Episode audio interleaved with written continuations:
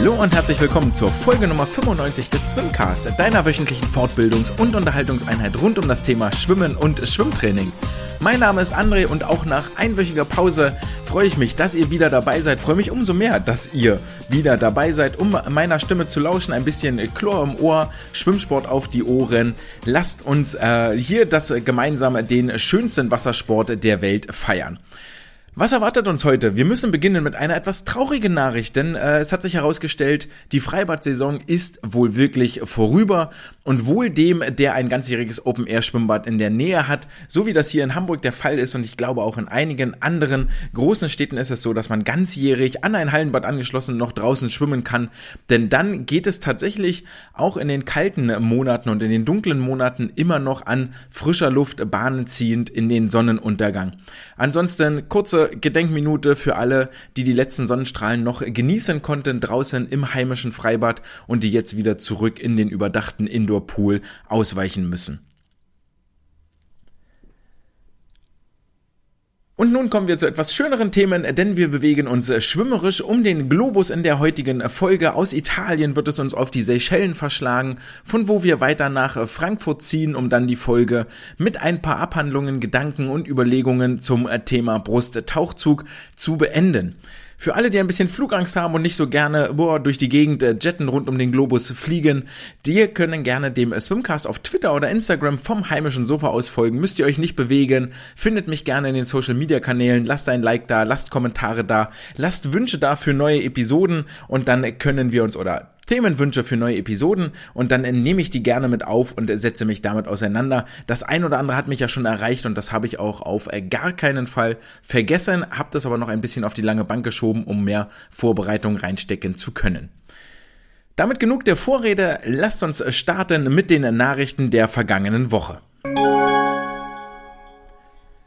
Und mit der ersten Nachricht möchte ich den Spielball aufgreifen, der auch so ein bisschen die Triebfeder der Ansporne dieses kleinen Hörspielprojektes war, nämlich eine Vernetzung, eine Kommunikationsplattform, eine Austauschplattform zu schaffen. Das soll der Swimcast ja für euch bieten. Ihr sollt Informationen bekommen und wir sollen vielleicht auch, ihr sollt Anregungen erhalten, ähm, Denkanstöße, um euch über das Schwimmen zu informieren, um vielleicht auch ähm, up to date zu bleiben. Was machen denn unsere Stars und Sternchen, die schnellen Sportlerinnen und Sportler denn so außerhalb außerhalb des täglichen äh, Wettkampfgeschehens von anderen zu lernen, hier ja hauptsächlich von Forschenden, von Wissenschaftlern und Wissenschaftlerinnen und äh, Erfahrungen und Wissen weiterzugeben. Aber damit ist der Swimcast ja auf gar keinen Fall allein. Es gibt auch die DSTV, nämlich die Deutsche Schwimmtrainervereinigung. Und hier gibt es aktuell Bestrebungen, den äh, vor allen Dingen den jungen Nachwuchstrainern eine Plattform zu bieten und attraktiver zu werden, vor allen Dingen die Zukunft dieser Schwimmtrainervereinigung selber mitzugestalten. Und das Ganze ist noch ein relativ offenes und weites Feld. Und für alle, die sich manchmal vielleicht alleine fühlen in der Schwimmhalle oder denken, sie seien ganz alleine, die vielleicht mal wissen müssen, ey, was verdient denn mein Kollege aus dem, aus dem Nachbarverein oder in anderen Teilen der Republik? Wie sind eure Vereinsstrukturen aufgebaut? Wie sind eure, wie sind eure Arbeitsverhältnisse? Und noch alles Mögliche sonst, was es so rund um das Schwimmen und das Trainerdasein zu entdecken gibt. Der kann sich mal gerne bei der DSTV in Person von Lukas Mundelsee melden und dann gerne beim nächsten Online-Treffen, das soll Anfang Oktober stattfinden, dabei sein, um mal die Weichen zu stellen, okay, was, was wollen wir denn demnächst als äh, Schwimmtrainer haben? Welche Austauschplattformen fehlen uns denn? Wie möchten wir uns weiterentwickeln? Was möchten wir gerne haben in unserer täglichen Arbeit? Wie soll die Deutsche Schwimmtrainervereinigung an der Stelle denn für uns äh, da sein? Wer da auch gerne Bestandteil von sein möchte, ähm, Googelt einfach mal Lukas Mundelsee, findet ihr mit Sicherheit die ein oder andere Kontaktadresse. So viel Eigeninitiative äh, lege ich euch jetzt hier ans Herz und traue ich euch zu.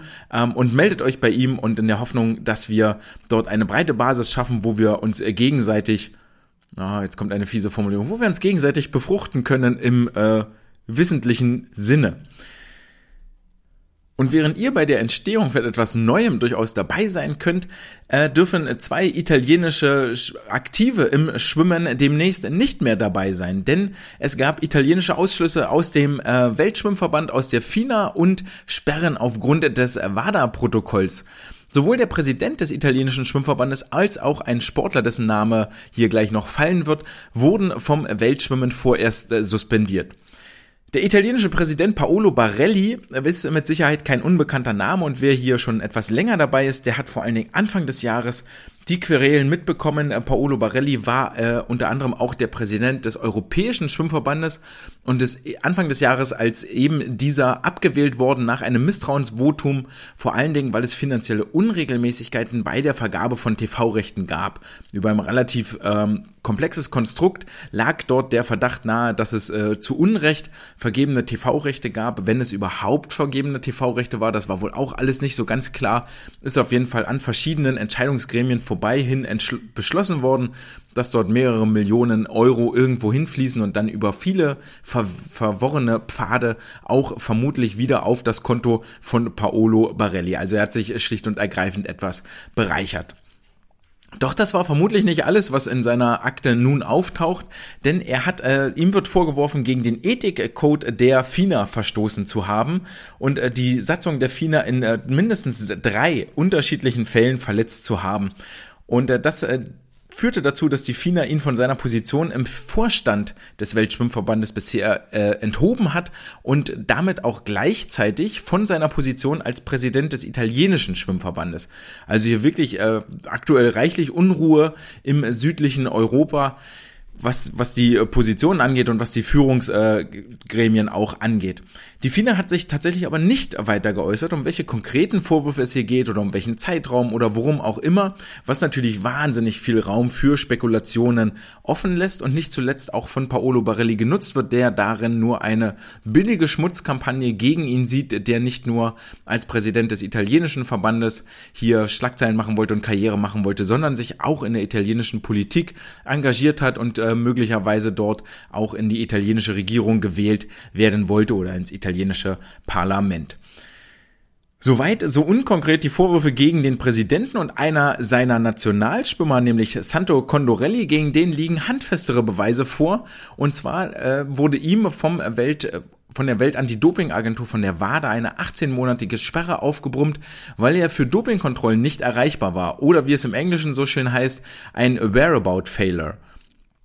Whereabout Failure heißt genauer, er hat sich nicht bis zu einem vorgegebenen Zeitpunkt angemeldet wie und wo er zu erreichen ist. Also wenn du als äh, Sportler dort im Dopingpool bist, dann musst du ziemlich lückenlos ähm, deine, deine Treffzeitpunkte, deine, deine Ansprechbarkeiten definieren und auch gegenüber der WADA anmelden, auch gegenüber der NADA dann entsprechend anmelden, was für, für wahnsinnig viel Kritik gesorgt hat, als das vor einigen Jahren eingeführt wurde. Und jetzt hat hier Santo Condorelli wohl einfach nur einen, äh, eine Deadline, einen Termin verpennt, bis zu dem er hätte sagen müssen, wo er denn so in den nächsten Zeitpunkten, Zeiträumen, weiß nicht, wird da vermutlich um mehrere Monate gehen, anzutreffen sein wird, sprich, wann bist du im Trainingslager, wann bist du zu Hause, wann bist du in der Schwimmhalle und so weiter und so fort. Das Ganze ist jetzt nun ja, passiert, also gar keine positiver Dopingtest in dem Sinne, sondern nur ein äh, Verschlampen des Termins. Vielleicht ist er einfach ein bisschen dösbaddelig und hat nicht dran gedacht, hat trotzdem für ihn tragische Konsequenzen, denn die Sperre beginnt am 24.06.2022 und läuft damit entsprechend bis zum Heiligen Abend 2023. Es wird also ein sehr schönes Weihnachtsfest in der Familie Condorelli, wenn Santo endlich wieder bei FINA-Wettkämpfen starten darf.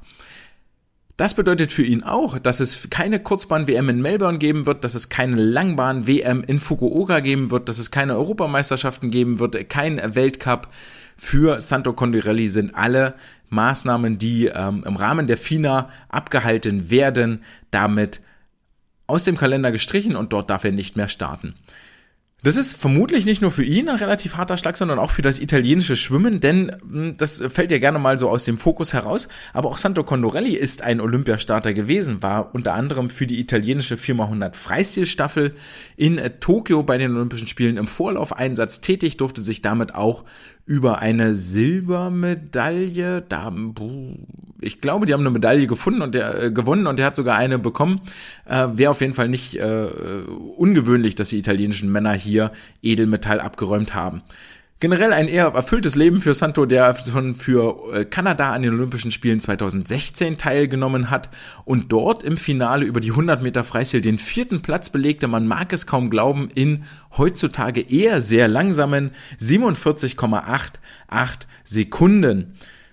Das sorgt heute nur noch für ein müdes Achselzucken, was dann vermutlich äh, der Grund ist, weshalb es für ihn für die Italiener nur für einen Vorlaufeinsatz gereicht hat. Aber so oder so, Olympiateilnehmer für Italien bei den Männern musste auch erstmal werden, das nicht so ganz einfach. Santo Condorelli also jetzt erstmal 18 Monate aus dem Schwimmbecken, aus dem Wettkampfbecken verbannt, der italienische Präsident Paolo Barelli seiner Ämter enthoben. Huja, es äh, kommt ein bisschen Leben in den äh, südlichen äh, Schwimmverband. Ebenfalls lebendig wird es werden in Berlin beim dortigen Weltcup, der im Oktober ausgetragen werden wird, genauer genommen vom jetzt muss ich cheaten und nachgucken, vom, ich glaube vom 21. oder 20. bis 23. Oktober.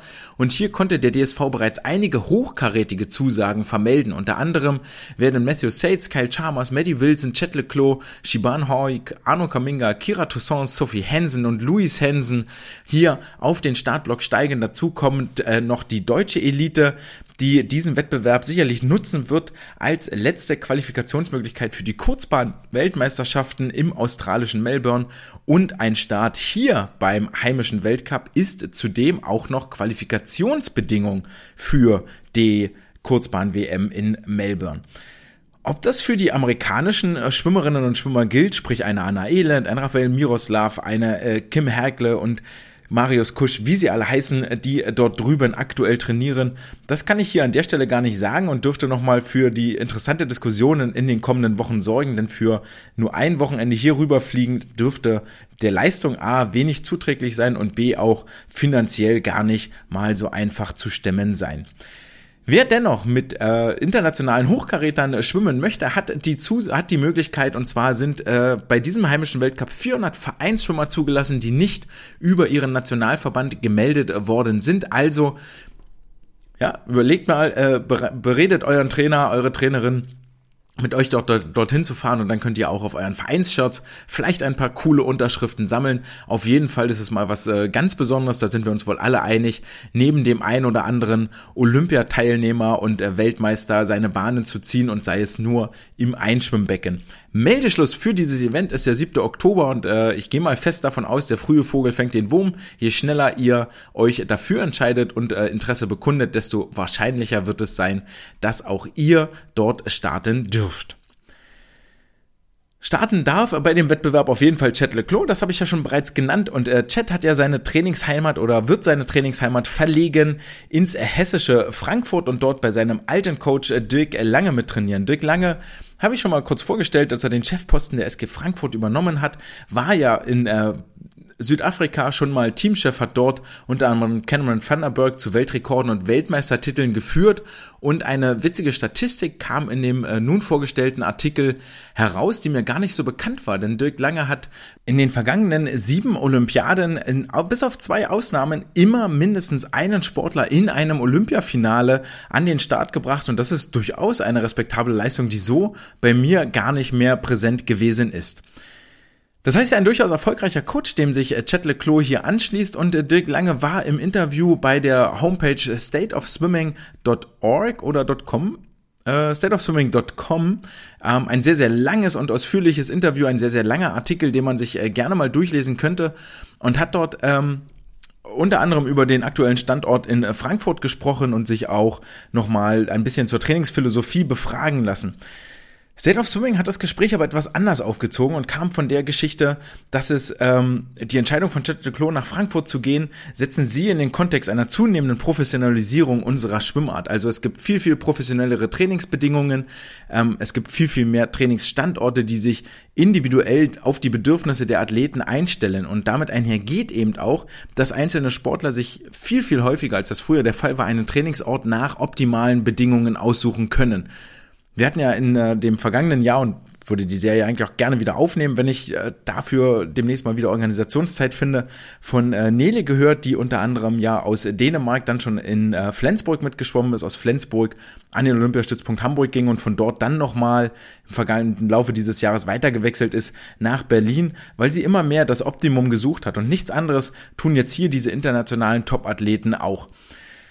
Chat hat einige unstete Jahre hinter sich mit dem Energy Standard Team, mit dem äh, Personal Coaching von äh, Sonny Trick und sucht jetzt wieder eine klare Heimat und hat sich hier für Frankfurt entschieden. Und das kommt unter anderem daher, dass äh, Dirk Lange hier auch schon viel Erfahrung gesammelt hat mit internationalen Profigruppen und daraus auch sein Konzept für den Standort in Frankfurt mit ableitet. Ähm, Dirk hat bereits in den 90er Jahren in Hamburg mit unter anderem Sandra Völker gearbeitet, mit Mike Foster und Therese Alzhammer und auch Sandra Völker war eine derjenigen, die bei den Olympischen Spielen in Atlanta 96 insgesamt drei Medaillen gewonnen, gewinnen konnte. Er sagt auch, das Wichtigste für diesen Stützpunkt ist, und das ist etwas, was er jetzt hier in der hessischen Landeshauptstadt, ist es, ist Frankfurt gar nicht, ist Wiesbaden, naja, in der größten hessischen Stadt äh, implementiert hat. Äh, alles unterliegt dem Erfolgsgedanken. Potenzielle Misserfolgsfaktoren gilt es zu eliminieren und ähm, auszuschließen und generell aus dem Konzept eben raus äh, zu xen. Und er möchte sich in Frankfurt gerne auf die Kurz- und Mitteldistanzen konzentrieren, was ja damit unter anderem auch zur Folge hat, dass Oliver Klemet, wenn ich das richtig im Kopf habe, ähm, jetzt auch vermehrt in Magdeburg bei dem äh, dortigen Langstreckenstützpunkt äh, mittrainiert. Das ist auch ein ja, wie ich finde, vielleicht so zwischen den Zeilen, da bräuchte man ein bisschen mehr Kontext, gar nicht so ganz kleiner Seitenhieb, den er dort in Richtung Deutschen Schwimmverband ablässt. Denn wenn man seine englischen Aussagen ins Deutsche wieder transkribiert, dann steht dort in diesem Fließtext der, der wundervolle Satz, Frankfurt funktioniert nur, wenn Deutschland nicht länger einzig von dem Freiwasser- und Langstreckenkonzept aus Magdeburg dominiert wird. Und hier kann man dieses äh, Wort dominieren ähm, vielseitig interpretieren. Und für mich liegt da so ein bisschen die Interpretation nahe, dass es, äh, dass dieses Langstrecken- und Freiwasserkonzept in Magdeburg äh, einzig in Deutschland akzeptiert wird und äh, nur Frankfurt eben nur dann existieren kann, wenn man in Deutschland dort etwas vielschichtiger denkt und auch auf die kürzeren Strecken geht. Er macht da viele Verweise in Richtung Staffel und äh, Staffelerfolge beziehungsweise Staffelmisserfolge, alles keine ganz falschen Worte und da würde mich die Meinung tatsächlich noch mal etwas mehr interessieren. Ähm, mal gucken, ob wir hier irgendwie mal ein Interview zustande bringen. Ich hätte da wahnsinnig viel Lust drauf. Er sagt dann im Weiteren, dass er das Frankfurter Programm, was er dort implementiert, als Ergänzung zum Langstreckenstandort in Magdeburg sieht und hofft auch, dass andere diesem Beispiel folgen, um eben mittelfristig wieder aus dem tiefen Tal der Erfolglosigkeit zu kommen, dass der deutsche Schwimmverband auf den 50 bis 200 Meter Strecken ja nun schon wirklich lange durchschreitet. Er spricht von einem langfristigen Aufbau, als er dann auf die wirklichen ähm, Trainingsparameter und Trainingsentwicklung von äh, Chet Leclos zu sprechen kommt, von einem langfristigen Aufbau Richtung Paris 2024, also noch zwei Jahre und möchte bis dahin tatsächlich jedes einzelne Rennsegment perfektionieren, um es dann zu einem großen ganzen Rennen zusammenzusetzen. Und das ist vor allen Dingen über die 200 Meter Delfin, die ja Jets Hauptstrecke sind, wirklich interessant, denn die Konkurrenz ist äh, vielzählig und auch gar nicht so schlecht. Christoph Milak, der mit Sicherheit eine 1,49 über die 200, Fre 200 ähm, Delfin anpeilt, Neben dem Schweizer Noé Ponti, der Franzose Leon Marchand, der hier äh, Podestambitionen anmeldet. Und das ist auch allen klar, wenn du 200 Delfin erfolgreich sein willst, dann brauchst du eine wirklich sehr, sehr breite, fundierte aerobe Basis. Das mag auf den kurzen Strecken heutzutage etwas anders aussehen. Auch da lässt Dirk ein paar einzelne Worte fallen. Und die Basis für diese aerobe Basis, um dann eben einen, einen Rennerfolg, einen Wettkampferfolg aufzubauen, ist nach seinen Worten hartes und stumpfes Training, üben, üben, üben. Was hat mein Coach damals schon in den äh, 90ern gesagt, hat sich also tatsächlich nicht viel geändert. Wer viel trainiert, wird automatisch besser auf den Strecken, die viel aerobe Power ähm, benötigen. Das sehen wir ja immer bei den 400, 800, 1500 Meter Rennen. Ansonsten geht es bei in diesem ganzen Artikel auch viel um die Historie und seine Ansichten, also die Ansichten von Dirk Lange. Das ist ein durchaus les lesenswerter Artikel, den ich euch sowohl auf der Homepage swimcast.de als auch möglicherweise nochmal in den Show Notes, wenn ihr da reinguckt, verlinken werde. Das Ganze ist auf Englisch und etwas länger, aber naja, ich finde, ich finde, es lohnt sich, gerade wenn so eine etwas äh, bessere Story dann doch mal lanciert wird, sollte man das zumindest mit Klicks und Lesen auch belohnen. Wo wir jetzt einmal beim Thema Belohnen sind, kommen wir zu den Wettkampfereignissen der vergangenen zwei Wochen und da gab es ein Ereignis, das eigentlich alles andere überschattet hat und zwar gab es für die deutschen Nachwuchsschwimmer Edelmetall im Urlaubsparadies. Die Jugendweltmeisterschaften im Freiwasser haben stattgefunden auf den westafrikanischen Seychellen. Gott, einmal kurz die Himmelsrichtung sortieren, ist auch nicht so ganz einfach. Auf den Seychellen jedenfalls und äh, ehrlich gesagt, ich bin immer noch unfassbar neidisch auf die Location und wer dort den äh, Social Media Kanälen ein bisschen gefolgt ist, der hat auch gesehen, dass es zumindest eine Bootstour gab, wo sich die Sportlerinnen und Sportler nationenübergreifend mal wirklich relaxen konnten, ausruhen konnten und es sich gut gehen lassen konnten. Ähm, wirklich wohlverdient am Ende dieses langen Sommers. Unter anderem war ja Julia Ackermann diejenige, die, glaube ich, im Nachwuchsbereich auf jeden Fall das umfangreichste Wettkampfprogramm hatte, die schon in Portugal bei der JEM im Freiwasser unterwegs war, dann auch bei den JEM äh, Beckenwettbewerben mit dabei war, jetzt auch auf den Seychellen starten durfte. Also ihr Reisepass hat sich ordentlich gefüllt und da wurde der, der Koffer und der Schwimmrucksack mehr als einmal per Luftfracht durch die Gegend transportiert. Natürlich ein schwieriger Spagat, gerade für sie junge Schwimmerinnen und Schwimmer und mit Sicherheit auch spannend, was die Bundestrainer gemacht haben, damit man nicht ganz so sehr hier in Urlaubsmodus abdriftet, um äh, dort die, die Fähigkeit zur Höchstleistung zu erhalten. Das Ganze war eine dreitägige Veranstaltung bei 26 Grad Wasser und 28 Grad Luft, also vermutlich etwas wärmer als so mancher Pool in diesem Winter sein wird. Und der Auftakt am ersten Wettkampftag war durchaus sehenswert. Nicht nur aus deutscher Sicht mit der schwarz-rot-goldenen Brille, sondern auch aus neutraler Sicht, denn über das, äh, denn beim Juniorenrennen über die fünf Kilometer lagen die Top 3 nur sieben Zehntel auseinander mit dem schlechtesten Ende in Anführungsstrichen, weil schlecht ist wirklich zu hart formuliert, wenn man eine Bronzemedaille von einer Weltmeisterschaft mit nach Hause bringt. Für Diego Heinze aus Wiesbaden hieß es nämlich nach 48 Minuten 51 Sekunden und 6 Zehntel der drittschnellste Junior über diese Strecke gewesen zu sein, ein Platz auf dem Podest und damit das erste Edelmetall für den deutschen Schwimmverband. David Kuhn, ebenfalls aus Deutschland, genauer aus Würzburg, wurde Vierter in 48, 53, 7, also auch nur knapp dahinter.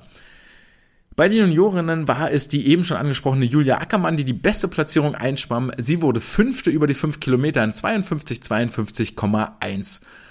Knapp am Podest vorbei hieß es für Linus Schwedler über die 7,5 Kilometer, der Vierter wird in einer Stunde 16, 20, 16 Minuten und 20 Sekunden und damit äh, in neun Zehntel nur drei Zehntel Sekunden hinter der Bronzemedaille anschlug. Ihr merkt schon, es war wirklich ein sehenswerter und äh, spannender Auftakt, auch aus neutraler Sicht und aus deutscher Sicht.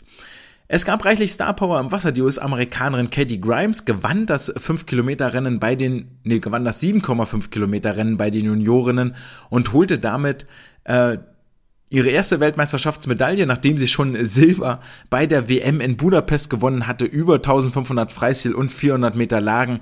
Also offensichtlich ist es so, nach Katie Ledecky und Katie Grimes müssen wir uns nicht groß umgewöhnen. Das ist die nächste Katie, die auf den Langstrecken hier sich anschickt, Erfolge zu feiern für die USA.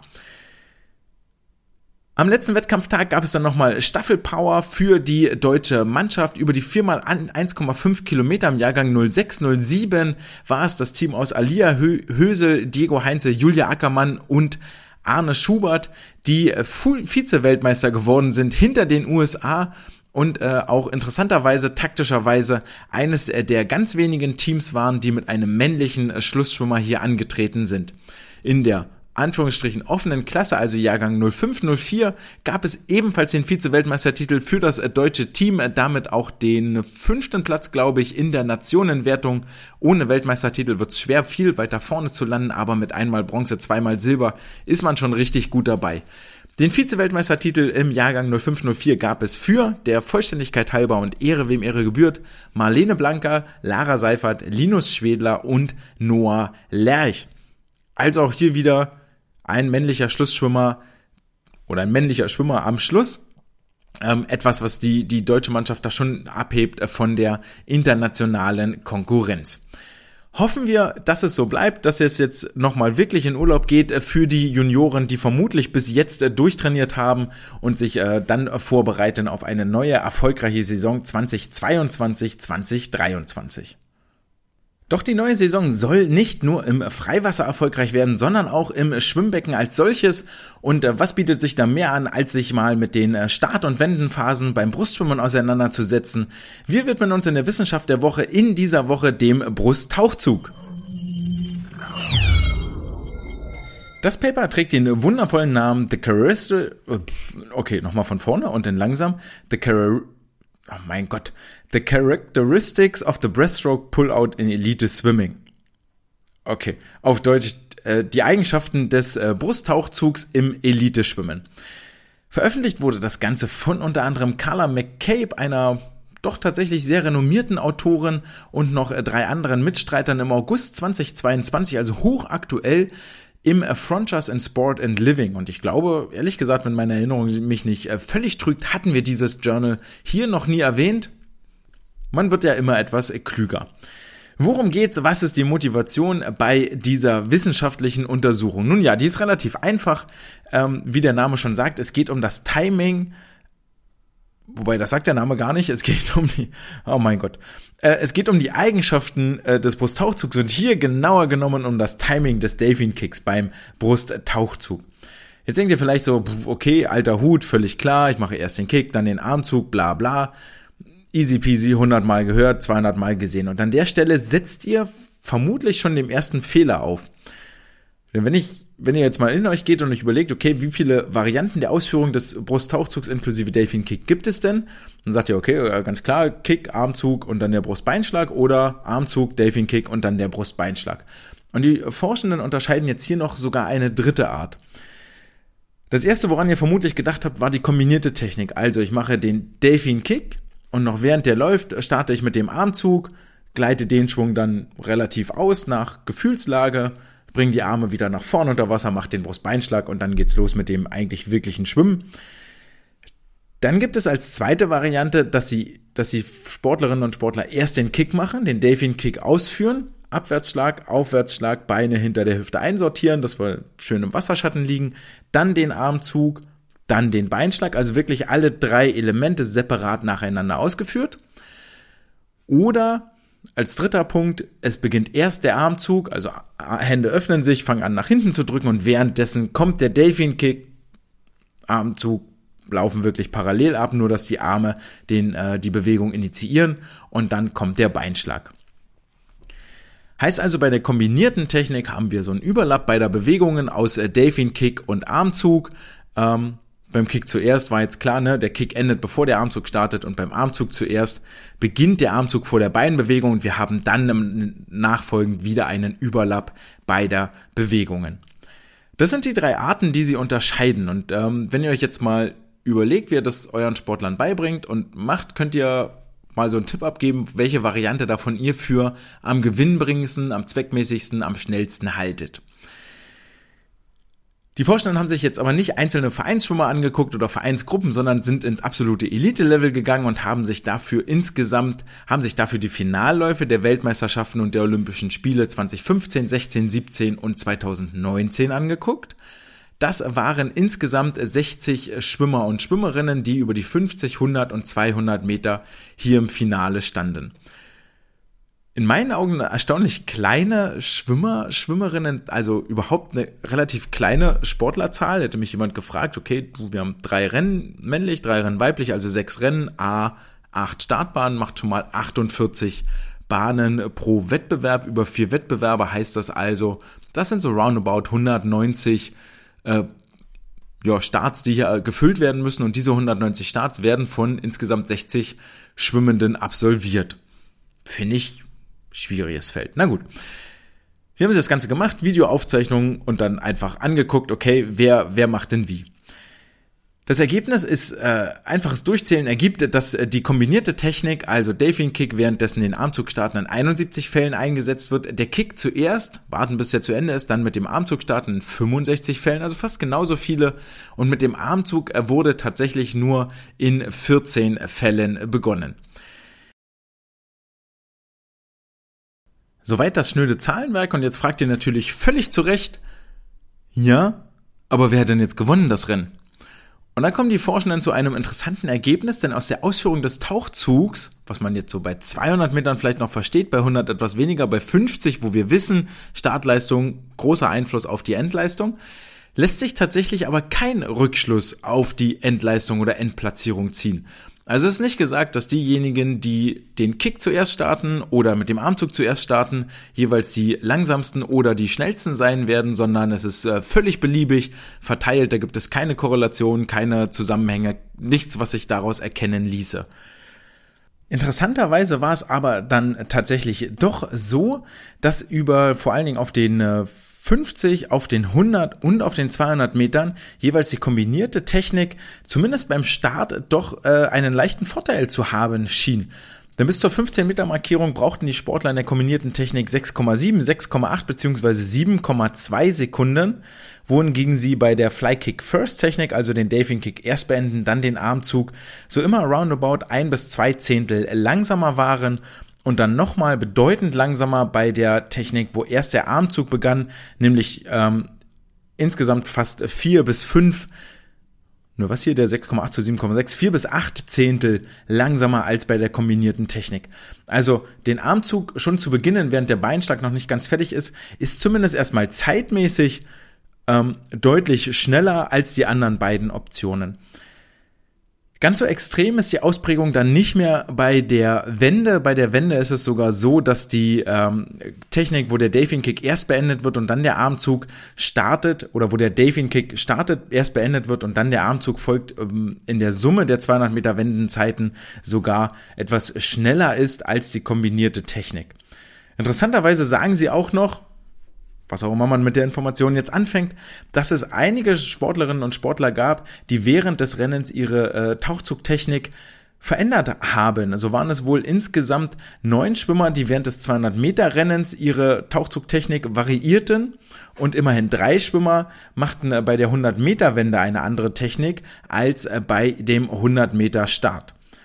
Würde ich jetzt so nicht erwarten, aber nehmen wir mal einfach so mit. Also obwohl jetzt hier die äh, kombinierte Technik die schnellste ist, lässt sich daraus nicht ableiten, dass, die an, dass das anschließende Schwimmen oder dass die Sportler, die die kombinierte Technik gemacht haben, auch am Ende als erste drüben an der Wand angekommen sind. Verstärkt wird diese Erkenntnis tatsächlich auch noch durch die Tatsache, wenn man sich die Jahrestrends anguckt. Und das haben sie auch getan. Wie hat sich denn die Verteilung der anteiligen Tauchzugoptionen über die Jahre 15, 16, 17 und 19 geändert. Und dann sieht man einen ganz klaren Aufwärtstrend für die Variante erst den Delfin Kick komplett ausführen, dann den Armzug machen und dann den Beinschlag hinten ranschieben.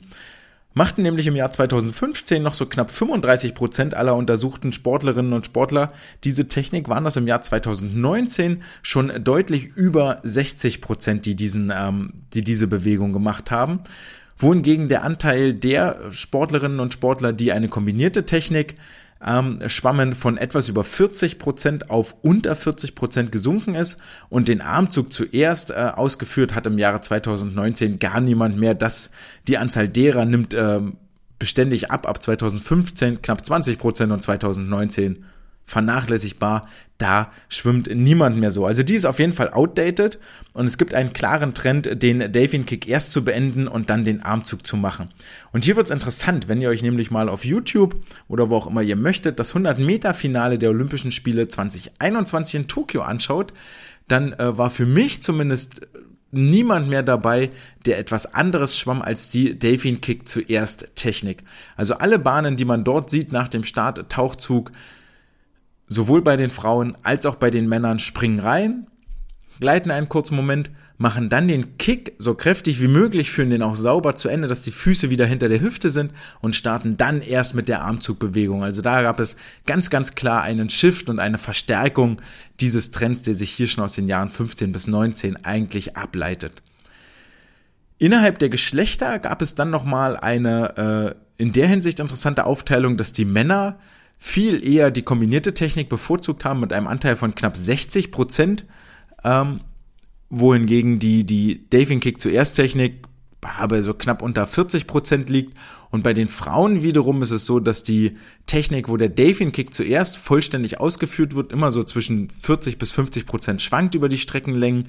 Die äh, Technik, die kombinierte Technik so bei knappen 40 Prozent immer liegt und die Armzug zuerst Technik bei so 20 Prozent bis hier auf den 200 Meter Strecken dann quasi vernachlässigbar ist. Also hier interessant eigentlich, dass es auch tatsächlich Geschlechterunterschiede gibt. Ob man das jetzt wirklich unterschiedlich beibringen sollte, weiß ich nicht. Ähm, dafür sind für mich eigentlich nochmal Untersuchungen notwendig, dass Frauen und Männer im Zweifel nicht immer gleich sind und aufgrund unterschiedlicher Strömungsformen und Gleiteigenschaften vielleicht unterschiedliche Techniken bevorzugen sollten, steht für mich außer Frage. Aber jetzt hier aus den Ergebnissen von, und wir haben ja gerade gesehen, dass sich die, die Trends von 19 bis 21 nochmal verstärken, dass eigentlich nur noch die Daving Kick zuerst Technik angewendet wird. Ähm, hier jetzt etwas abzuleiten, da würde ich mir dann doch nochmal mehr Videomaterial zu Gemüte führen, wie das wohl aktuelle Spitzensportlerinnen und Sportler tun. Was lernen wir jetzt daraus? Ähm, der Trend geht ganz klar dazu, wenn ihr zukünftig Tauchzüge übt und beibringt, ist es wohl so und ähm, das ist ja das, was hier passiert. Ja, wir gucken uns Weltklasse-Athleten an, weil die vermutlich nach den Anweisungen handeln und trainiert werden, wie ihnen das die besten Wissenschaftlerinnen und Wissenschaftler der Welt vorgeben, die Berechnungen machen, die zahlreiche Messungen durchführen. Ja, also so eine Art, ähm, naja, Best Practice möchte ich fast sagen. Also die haben einzelne Ressourcen und präsentieren das dann im Anschluss der Öffentlichkeit. Also es ist quasi wie so ein öffentliches äh, Wissenschaftspaper, was, was da liegt. Und äh, kann man dann mal von ausgehen, wenn von acht Startern in einem Olympiafinale sechs die gleiche Bewegungsausführung machen, dann ist an der Taktik wohl ziemlich sicher was dran und dann kann man die zu Recht als State of the Art bezeichnen. Und da lässt sich sagen, State of the Art und der Trend ist erkennbar seit 2015, dass die äh, Schwimmerinnen und Schwimmer erst den Delfin Kick vollständig ausführen und dann den Armzug ausführen. Also damit der Übertrag für euch ins Trainerwesen, ins Trainerdasein oder ins Sportlerdasein, das ist mit Sicherheit, so können wir jetzt sagen, die ähm, gewinnbringendste und äh, schnellste Ausführung des Unterwasser, der Unterwasserphase des äh, Tauchzugs beim Brustschwimmen. Wahnsinnig viele Worte eigentlich für so ein kurzes Fazit. Nun ja, die Worte sind jetzt auch äh, genug äh, gewechselt. Wir kommen zum Ende der heutigen Episode nach knappen 40 Minuten. Sie werden also etwas äh, handlicher, da die Wett, da das Wettkampfgeschehen auch noch die ganz großen Highlights und Events vermissen lässt. Das könnte sich aber schon am kommenden Wochenende ändern, denn die Saison kommt so ganz langsam ins Rollen und es sind bloß noch vier Wochen, bis WM-Qualizeiten geschwommen worden sein müssen. Und die Australier haben ja schon ihr Team nominiert, die Brasilianer haben schon ihr Team nominiert. Und so wird auch der deutsche Schwimmverband äh, mit Sicherheit ein bisschen nach Wuppertal und nach Berlin gucken, wo in Wuppertal die Swim Opera Classics stattfinden, unter anderem mit Marco Koch, Jessica Felsner, Selina Springer, Tom de Boer und Chet Leclos im Wasser und der International Swim Cup in Berlin bringt die Berliner Elite zumindest nochmal zusammen mit Angelina Köhler, Ole Braunschweig, Vincent Passek und Iris Julia Berger, die dort am Start sind. Iris Berger schwimmt eigentlich fast alles außer den Bruststrecken, wenn ich das so richtig gesehen habe. Auch ein echt toughes Programm. Dazu kommen Lisa Marienfinger und Nele Schulze, die beiden Nachwuchsathletinnen die das Wasser berühren. Und außerdem findet in Gelnhausen das Finale um den Aquafield Cup statt. Auch dort wird es vermutlich nochmal etwas schneller zur Sache gehen. Egal, ob ihr bei einem dieser drei Events dabei seid oder bei einem anderen Wettkampf oder euch nochmal Samstag, Sonntag in die Fluten werft und an eurer persönlichen Fitness arbeitet, viel Spaß beim Schwimmen, genießt die Luft, genießt es, äh, solange ihr könnt, genießt den schönsten Wassersport der Welt. Wir hören uns äh, nächste Woche nochmal wieder, bevor es dann für mich äh, zwei Wochen Anfang Oktober in Urlaub gehen wird. Aber pünktlich zum Weltcup geschehen bin ich dann wieder da. Macht's gut, ich freue mich auf Folge Nummer 96, hoffe ihr habt etwas gelernt zum Brusttauchzug und ein paar andere Nachrichten mitgenommen aus der Welt des Schwimmens. Das war's für heute, wir hören uns. Ciao!